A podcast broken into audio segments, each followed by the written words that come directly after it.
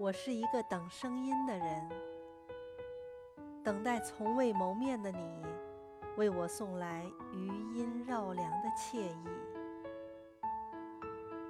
我是一个生活在声音里的人，那形形色色、风格不同的好声音，每天都填充着我的生活。我行走在文字间。却陶醉于声音里。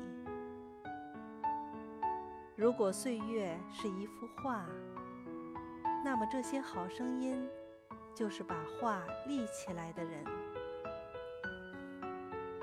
每天我都在期盼，期盼听到那些入心入画的好声音。这已经成为了我的一个习惯。一天不听，就觉得少了些什么。或许，这就是声音的魅力吧。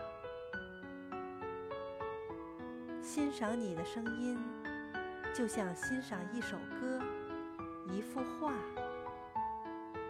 我从来不知道，原来声音也可以如此美丽。它画出了山，画出了水。更画出了这个多彩的世界。欣赏好声音，所以才会默默等待。